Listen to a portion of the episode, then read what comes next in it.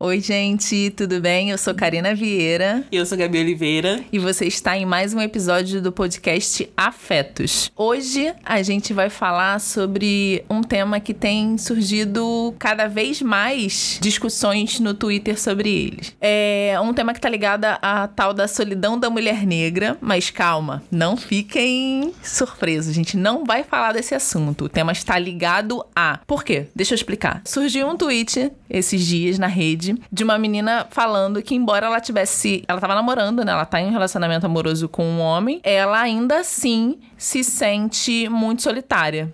E aí algumas pessoas vieram, tipo, como assim? Mas você tá namorando, como é que você se sente solitária? E ela falou, gente, então, não é porque eu tenho um, um homem do meu lado, eu tenho um companheiro, que isso me faz ficar menos solitária. Mas olhando assim, né, só esse tweet, a gente faz uma relação direta entre se você está acompanhada, logo você não está solitária. E logo você está feliz também. Sim. Completa. Exato, plena. exatamente. Só que no caso, o que ela tá falando sobre solitária é um sentimento interior, sabe? É uma sensação interior. Então não é alguém de fora que vai suprir essa sensação interior. Não sei se tá ficando claro. Mas o que a gente vai falar hoje é como essa ideia de que uma mulher só pode estar plena, feliz e realizada se ela tiver em um romance com outra pessoa. Não, e para além disso, né, Karina? Como entende-se que o bem-estar de uma mulher e o bem viver e o sucesso e a felicidade dessa mulher está diretamente ligada a como esse relacionamento amoroso está se desenvolvendo ou se ela está ou não em um relacionamento amoroso. Sim, e aí eu vou trazer a Jaciana Melquides para essa conversa. Queria trazê-la como convidada. Jaci, fica aí o convite. Mas ainda não vai ser dessa vez. Ela respondeu de uma forma magistral ao, ao tweet que a Laís fez, dizendo que as mulheres os seres humanos, né, de uma forma geral, eles têm várias potencialidades positivas. E o romance e a relação íntima é uma das fatias que compõe essa potencialidade. Então, alguém pode estar vivendo uma relação romântica com outra pessoa e estar muito feliz e mesmo assim em outros âmbitos dessa, da sua vida, né? No trabalho, no lazer, com os amigos, espiritualmente, financeiramente, essa pessoa está passando por dificuldades. Isso me lembrou que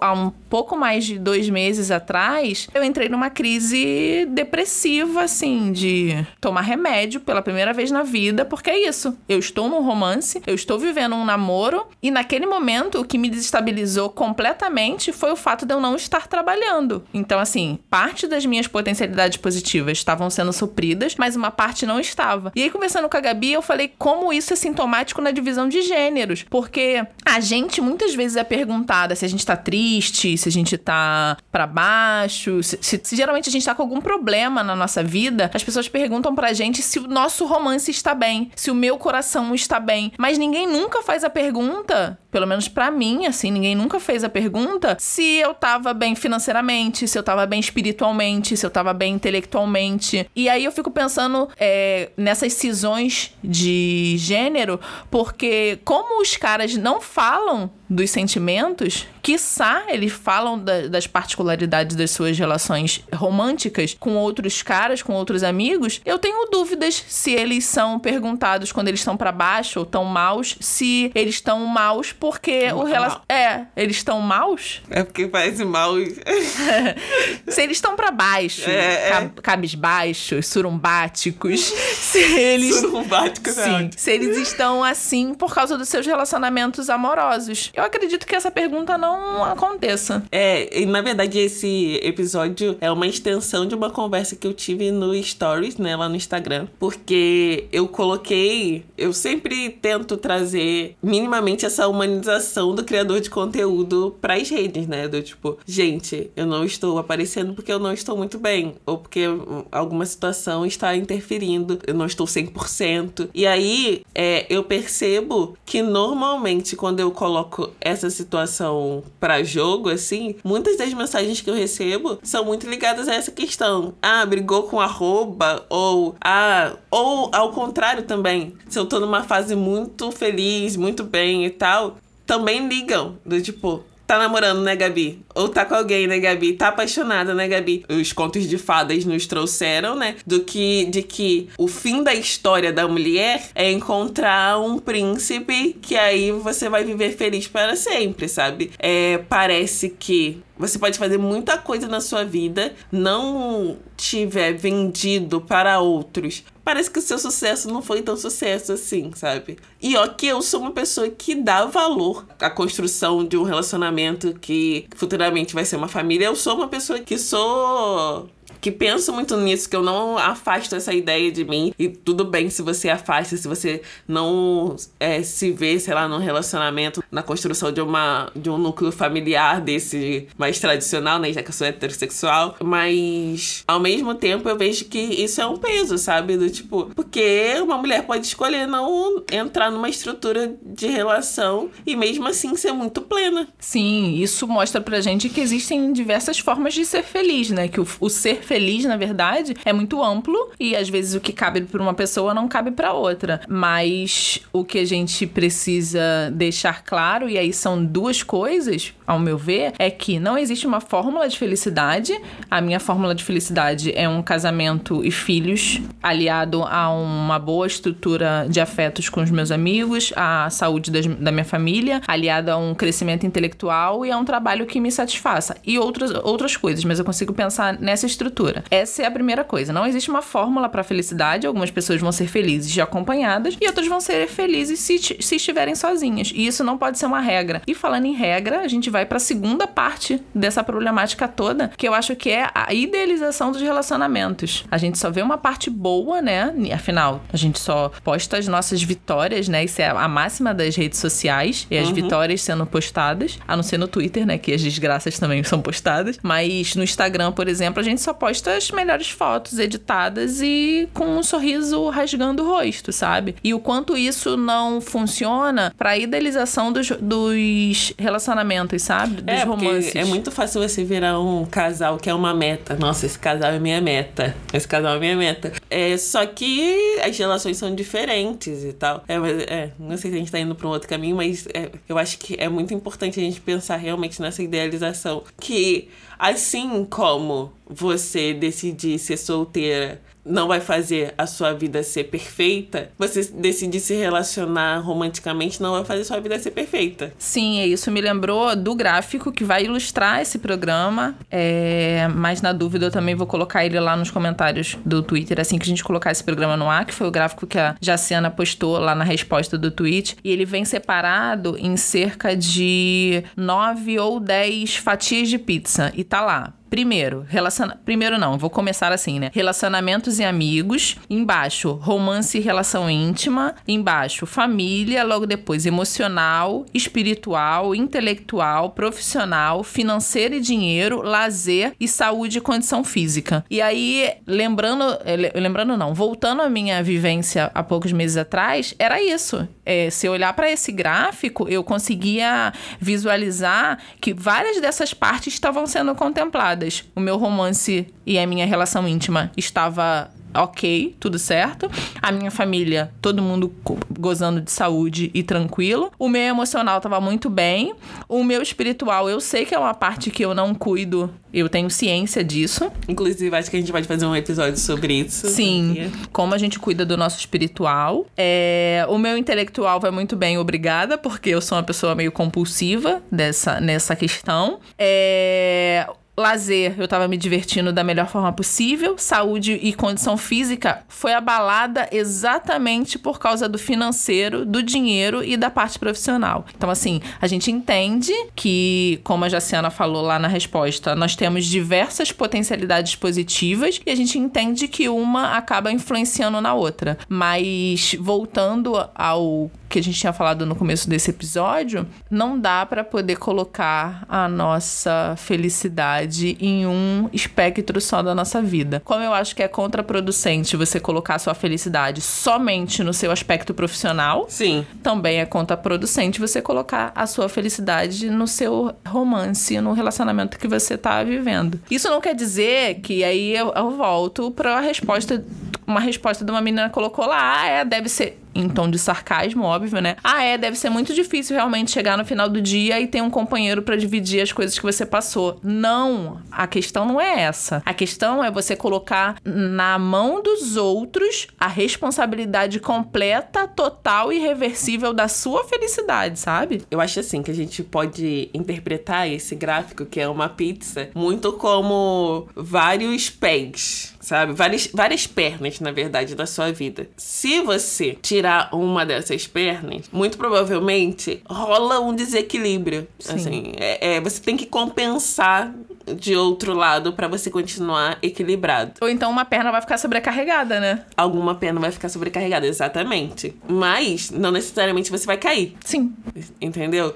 Então, e quando você transforma a, a sua relação afetiva em uma perna gigantesca quando outras várias pequenininhas, todo o resto é muito pequeno e o seu relacionamento amoroso, romântico é um, uma super perna do outro lado, se você tirar, se a perna do, do relacionamento amoroso cai, provavelmente você vai cair pro lado totalmente, porque as outras são pequenas para su suportar o, o peso. Por isso, a necessidade de não colocar toda essa expectativa e toda a sua ideia de felicidade numa pena que hoje tá. Porque é isso, relações são isso. Com outra pessoa. Hoje a pessoa tá com você, amanhã ela não tá com você. Pode ser por término, pode ser por morte, pode ser por N coisas. Então, assim, não existe. A única pessoa que tá com você sua vida toda é você.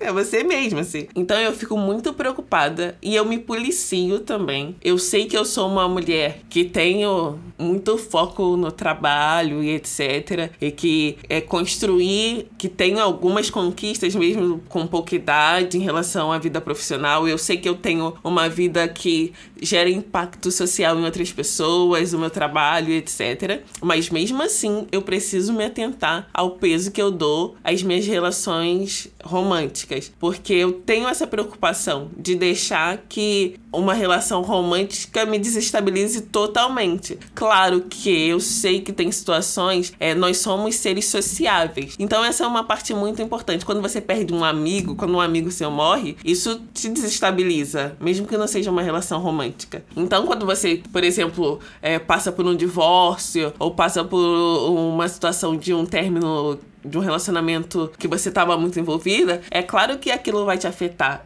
a minha preocupação toda é, é, que quando você entende aquilo como a razão da sua vida, essa coisa ela não pode só te afetar. Ela pode te levar a ter pensamentos, sei lá, de desistir da vida, de que a sua vida acabou. Só que a vida não acabou só porque o outro se foi, sabe? Sim. E a Gabi falando isso, eu fico pensando o quanto eu sou. Eu não queria usar a palavra psicótica, mas é o que eu lembro agora. É no meu relacionamento, assim. Eu comecei o meu relacionamento colocando em cima do meu namorado toda a minha expectativa eu não sei se cabe aqui expectativa, mas eu acho que talvez seja essa palavra sim. Por exemplo, eu fui a pessoa que não foi. que teve abandono paterno, que não teve uma figura masculina presente. E ao me relacionar com o meu namorado, eu fico tentando dosar, me policiar é a palavra que a Gabi usou, para não colocar em cima dele toda a minha expectativa masculina, sabe? Tudo que eu espero de um homem. Porque é isso, ele é o meu companheiro, ele não é o meu pai. Uhum. Ele não vai sanar a falta que o meu pai fez fez esse tempo inteiro. Ele não vai ser a resposta para pro abandono paterno que eu tive, sabe? Por mais que isso seja muito lógico, assim, expressar isso é colocar isso no local da racionalidade, mas trazer isso pro emocional é outra conversa, sabe? O quanto eu fico esperando que ele seja, é porque é isso, expectativa é esperar que o outro seja algo, sabe? E tem uma outra coisa, é principalmente para mulheres que vivenciaram essa coisa do, do abandono parental ou tem uma relação difícil com os pais e tal, de não proximidade, é é, eu percebo que qualquer afastamento desse, dessa pessoa, desse ser masculino, né, mulheres heterossexuais que se relacionam com homens, é, qualquer afastamento desse homem te remete à rejeição que o seu pai, sabe, com te certeza. rejeitou e tal, não quis ver. E, e são outras relações, até a gente conseguir racionalizar isso. Nossa, assim, isso é muito difícil. Porque é isso, uma coisa é o campo do racional, outra coisa é o campo do emocional. Todas as vezes vezes que eu tinha alguma discussão, que eu tenho alguma discussão, ainda vem essa coisa de tipo, ah, eu vou ser abandonada de novo. Isso é muito forte, assim. Sendo que não tem absolutamente nada a ver uma coisa com a outra. O fato de eu ter tido abandono parental do meu pai não coloca no meu namorado a responsabilidade de suprir esse abandono, sabe? Tipo, Sim. costas, que tamanho as costas dele precisa ter para ele ser a pessoa que vai suprir a minha carência afetiva do abandono parental do meu pai, sabe? Tipo, eu vou transformar ele num super-homem, sabe? Tipo. Que tem que ser o namorado que supre as necessidades românticas, amorosas, não sei o quê. E... Necessidades. E todas as necessidades que você tem relacionadas a, a homens, assim. Sim, e aí a gente tá falando que são dois campos muito diferentes, exclusivamente falando dessa questão do abandono parental pro romance relacionamento amoroso. E aí eu caio de novo na parada da idealização dos romances, sabe? Daquela coisa da gente ver um casal que a gente admira muito nas redes e achar que aquele casal não tem problemas, sabe? Que é tudo um grande conto de fadas, que é tudo um, um casamento perfeito, um relacionamento perfeito, sabe? E aqui algumas pessoas podem se perguntar mas vocês não estão se contradizendo ao que vocês falaram no episódio do amor? Não, eu não, eu não considero que a gente está se contradizendo, porque para mim, particularmente, não existe contradição, porque na minha concepção existe uma diferença entre você querer se estabelecer numa relação é, afetuosa, onde você se sinta amada, onde você tem a possibilidade de diálogo, e você tornar aquele como o único campo importante da sua vida ou o único objetivo da sua vida. Existe uma diferença na carga, sabe? Obviamente, eu falo com muita tranquilidade. Eu falo, não, eu quero estar numa, numa relação e quero estar numa relação saudável. E para mim, se eu me vejo daqui a alguns anos, eu, eu penso que provavelmente eu quero estar nessa construção. E tá tudo bem para mim. Mas se não acontecer também, essa não vai ser a coisa que vai tornar a minha vida infeliz, porque eu também estou fortalecendo as outras pernas, os outras, as outras partes do gráfico de pizza, sabe? Para que eu consiga me estabelecer bem no mundo plena sem isso. Teve um o episódio de felicidade, se eu não me engano, que a gente perguntou o que era felicidade, era muito no campo da plenitude, né? Que uhum. a gente uhum. ficou na resposta. E é isso, eu acho que a analogia que a Gabi fez sobre esse gráfico de pizza se transformar em diversas pernas e todas elas têm mais ou menos o mesmo tamanho, para que quando uma faltar as outras não fiquem sobrecarregadas e aquela pessoa ainda continue de pé, é o essencial, acho que pra gente perceber que a grande sacada, na verdade, é você balancear ou valorar de forma igual todas essas outras pernas, sabe? É... Se os seus amigos faltarem, é óbvio que seu trabalho não vai dar conta, ou seu romance não vai dar conta, ou a sua parte de lazer não vai dar conta. Mas se seus amigos faltarem, você não vai cair. Se você sair do trabalho e todas as outras pernas estiverem fortalecidas, você não vai cair. Se você estiver passando alguma, algum problema de saúde e tiver uma rede de afetos, tiver o trabalho, tiver um espiritual bem cuidado, tiver um romance que seja minimamente saudável para você, você não vai cair. Acho que a grande questão aqui é dar o valor a todas essas pernas, colocar elas no mesmo sentido de igualdade, para que se qualquer uma delas falhar, você não vai cair, sabe? É muito do que aquela menina, do que a menina respondeu lá no tweet de uma forma irônica, quando ela falou: "Ah, não, mas então você tá dizendo que é, é muito ruim realmente você chegar no final do dia e ter um companheiro para poder trocar é, experiências sobre o que você passou. Não, a gente não tá dizendo que essa relação é irrelevante ou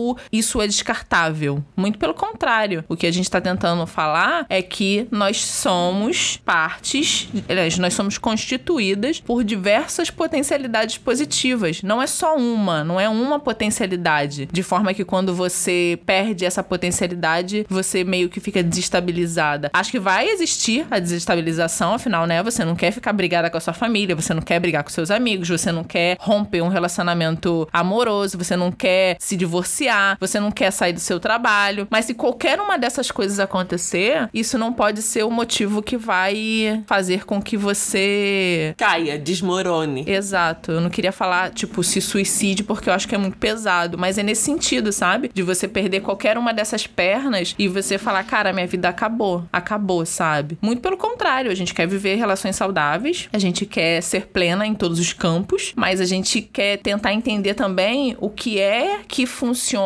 pra gente, sabe? É o negócio do pesar. Eu sempre fico pensando nisso, sabe? É saber dar o devido peso para todas essas fatias, sabe? E aí, quando você fala ah, sobre a ah, minha vida acabou, eu lembro que a gente vê muitos homens que perdem um emprego num cargo significativo e a partir disso entram na ideia que a vida deles acabou. Sim. Isso aí me lembra exatamente o episódio anterior de masculinidade que a gente falou sobre os caras não conversam entre si sobre os seus afetos, sobre os seus sentimentos e aí colocam uma carga absurda no trabalho, no prover. Exatamente, nessa coisa de eu preciso estar produzindo, eu preciso ser um ser de produção o tempo inteiro. E aí me lembrou de duas notícias, de uma notícia, na verdade, que eu vi tem pouco tempo. Não sei se foi Japão ou se foi China, que tava tendo uma série de suicídios de pessoas se jogando de alto de prédio, assim. E aí foram fazer uma investigação e descobriram que a, a empresa que essa, esses homens trabalhavam tinha entrado em concordata, eu acho. E eles se viram sem trabalho. E aí, na impossibilidade de prover as suas famílias, eles se matavam, assim. E aí eu fico pensando que o que rola na, no campo profissional pros caras é o que rola no campo emocional pra gente, sabe? Eu não lembro de ter visto nada, e isso eu tô dizendo, o que eu tô dizendo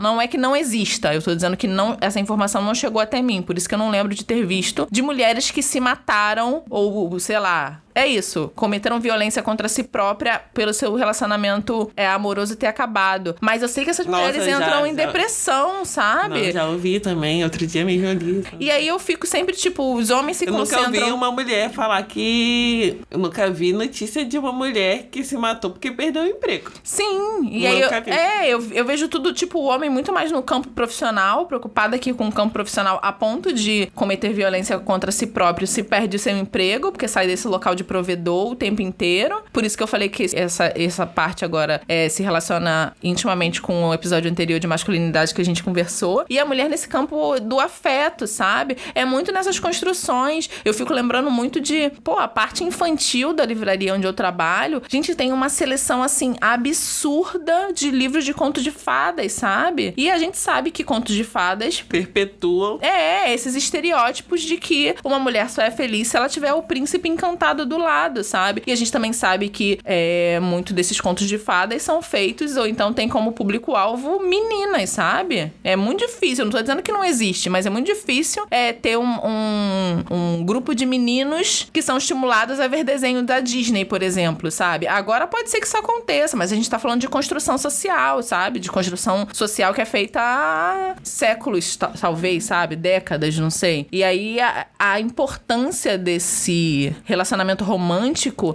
é dado pra gente desde a mais tenra idade, né? E assim, e você falando de construção, cara, eu trago uma reflexão que eu tive por conta da minha fala e assim, eu comecei a perceber sobre o que eu conversava com as minhas amigas. E aí você consegue olhar que o reflexo do outro parte da mesma construção que te faz achar que a parte mais importante da sua amiga é a relação dela também, sabe? Sim. É, as nossas conversas, eu acho que a gente conversa muito sobre outras questões, sobre atualidade, sobre questão profissional, mas muitas vezes quando mulheres sentam para conversar, a temática como está a sua vida romântica, ela surge. Sim, é quase preponderante, na verdade, né? É muito o que permeia os nossos assuntos, assim. Então, assim, o, o, então eu entendo também que o questionamento das outras pessoas, para mim, é muito um questionamento que a gente precisa pontuar para a gente conseguir quebrar também é, e parar de dar tanto peso para essa área. É, é, é uma coisa que, que eu percebo, por exemplo, eu tenho uma vida pública e eu sei que eu falar que estou namorando tem mais peso e mais repercussão para as pessoas do que eu falar sobre qualquer outra conquista que eu tenha. Sim, porque isso vem vinculado, acho que a três fatores: ao fato de você ter uma vida pública, ao fato da gente ser é, estimulada desde a mais tenra infância a idealizar ou a sonhar, ou a almejar, almejar o príncipe encantado e aí junta ao fato de que você é uma pessoa pública. E acho que tem um terceiro ponto que é a coisa de que eu desejo o que eu vejo, sabe? No sentido de idealização mesmo, sabe? Enquanto a gente tá falando, eu fico lembrando da de um casal, por exemplo, que eu até postei há pouco tempo no meu Instagram, que é eu amo este casal, que era uma ah, é, atriz. Union. Isso, e, o Dwayne, eu acho que é um jogador de basquete. E a gente não tem a mínima ideia de como aquela relação se constitui, sabe? Ou então se constrói no dia a dia. Mas o que aparece nas redes sociais é tudo que a gente almeja, sabe? Eu amo os dois também. Sim, sim. E aí eu fico pensando, se esse relacionamento tem um fim, o quanto a gente não se sente frustrada. Porque é tipo, cara, se o meu ideal de relacionamento não deu certo, pronto. Alguma coisa tem errado, sabe? Ou alguma coisa não está certo. Aí eu fico pensando nesses casais que são midiáticos, sabe? O quanto de peso deve ter nas costas deles também, deles, no caso, né, enquanto casal, para poder suprir as próprias expectativas, mas para dar conta da expectativa de todo mundo que tá de plateia, sabe? De tipo, não, a gente fracassou. Se o nosso romance chegou ao fim, a gente fracassou. Isso é muito pesado, cara. É muito pesado, querido. Isso é muito pesado. E você falou em quatro fatores, mas é. Não, você falou três fatores, né? Três Sim. fatores, eu trago um quarto fator, que é a questão da identificação das mulheres negras, né? É, dessa quebra de, de roteiro, porque o roteiro pré-estabelecido para uma mulher negra, e aí eu me coloco como figura pública, é do tipo, uma mulher negra com meu perfil. É, pela teoria, mulheres como eu, elas passam por preterimento e, e etc. E aí, quando você vê uma mulher como eu, e, e sendo uma mulher que você tem como referência, entrando numa relação que desde a primeira foto já é idealizada para você, isso te dá uma sensação de que se fulana de tal conseguiu, eu também posso conseguir essa relação, assim. E aí, relações passam de novo a serem objetivos de vida. E eu não consigo ver necessariamente um problema de, entre os seus objetivos de vida, tá traçado uma relação é, amorosa ou a construção de uma família. Não consigo ver, porque para mim é igual trabalho. Você pode colocar lá no seu caderninho que você quer ser CEO. Mas se você não for CEO, você não pode querer morrer morrer porque você não chegou a ser CEO. Entendeu? E assim como você pode falar, ah, não, eu quero casar e etc. Mas se você não casar, você não pode morrer porque você não, não casou. É, mais uma vez a gente volta lá para as pernas que está sustentando todo. Se você balanceia todas as outras partes, se uma perna faltar, as outras não ficam sobrecarregadas, sabe? A gente sabe que não vai ter cargo de CEO para todo mundo. Afinal, são, sei lá, 100 funcionários e um cargo gerencial. Então, 99 pessoas não vão ser CEO. Isso quer dizer que o objetivo de vida dela fracassou? Depende do tipo de importância que elas deram para aquilo, sabe? Se uhum. todas as outras pernas estão bem supridas, elas não vão cair. Agora, se o objetivo final da sua vida for ser CEO e você faz parte de uma equipe de 100 pessoas, quando você sabe que 99, da, 99 da, daquelas 100 não vão chegar ao objetivo final, aí você vai ter um grande problema. Da mesma forma que eu coloco para você, é óbvio que para mim, a minha relação amorosa, o meu relacionamento, o meu namoro, constitui grande parte do que eu sou. É um, é um objetivo, é um desejo e é uma vontade que eu vivo esse relacionamento todos os dias. Só que existem outras partes da minha vida que eu também vivo, sabe? O meu trabalho, o meu lazer, os meus amigos, o fato de eu fazer esse programa com você, que me dá outra perspectiva, sabe? De tipo de realização pessoal. E aí, quando a gente fala de, de realização pessoal, é isso. A expectativa tá toda em cima de mim. Não tá a expectativa em cima de outra pessoa, uhum. sabe? Não existe a possibilidade dessa outra pessoa faltar e eu cair. A não ser que eu falte. E aí, é, a gente entra numa parada que você falou do começo. Acho que a gente tem que racionalizar que nós somos as únicas pessoas que não podem faltar na nossa vida, sabe? Uhum. E eu acho que não é questão de egoísmo, não. Assim, ouvindo essa frase solta e fora de contexto, óbvio que parece muito autocentrada, né? Parece você olhando pro espelho e falando, ah, eu sou a pessoa mais importante. Mas sim, você é a pessoa mais importante da sua vida, sabe? Exatamente, exatamente. E eu acho que em resumo, esse é um programa de apontamento, no sentido de ei, tomem cuidado, mas também é um programa de apontamento e reflexão muito interna. Super! Eu tô falando aqui, eu acho que vocês vão perceber que as nossas falas estão muito mais tranquilas e esparçadas, a gente não tá correndo, porque ao mesmo tempo que eu tô falando, eu tô elaborando assim, cara, eu tô falando, mas muito do que eu tô falando eu preciso colocar em prática, sabe? Eu Sim. preciso entender que o que eu tô botando pra fora, tem, eu preciso internalizar, sabe? Eu Eu preciso, preciso internalizar. entender e internalizar pra não reproduzir isso com outras mulheres, pra que eu não cause o mesmo incômodo é, que que eu senti, eu não posso causar isso em outras mulheres, sabe? E quando você traz a coisa da Gabrielle Union, não sei direito como fala o nome dela, mas eu penso, mano, ela foi uma das atrizes de maior destaque nos Estados Unidos porque o programa de TV dela, o programa de TV não, a série dela fez muito sucesso durante muitos anos. Ela participa de vários programas de, de TV, etc. Eu acho que ela foi apresentadora, modelo. E aí a referência que ela passa a ser pra gente é a referência de casal só, entendeu? Você não sabe a trajetória. É o que a Jada Smith fala no, no programa dela, que ela por muito tempo passou a ser só a mulher do, do Will Smith, sendo que antes ela tinha uma carreira, ela, ela era a referência dela. E aí depois virou só um relacionamento, virou só a referência de- da família. E aí se ela perde essa perna? Reflexões. Reflexões. É isso. Acabamos o programa em silêncio, amores. Sim.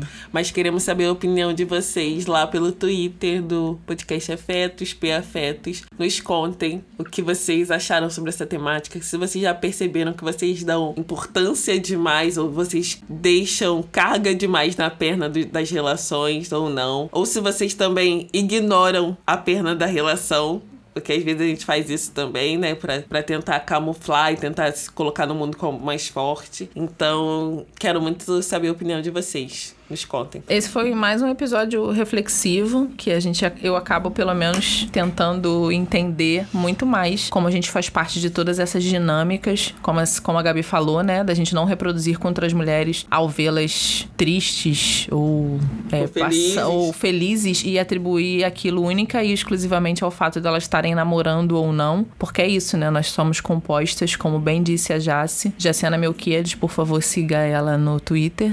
Vocês vão ficar muito felizes, porque ela é uma mulher incrível. Como, ela- como bem disse a Jace, é, nós somos compostas por diversas potencialidades positivas. E não duvidar também da felicidade de quem tá solteiro e tá falando que tá feliz. Não é porque você tá uma solteira infeliz que a outra mulher tá uma solteira infeliz. Às vezes ela tá bem. E eu já fiz isso com pelo menos uma amiga, eu tenho certeza.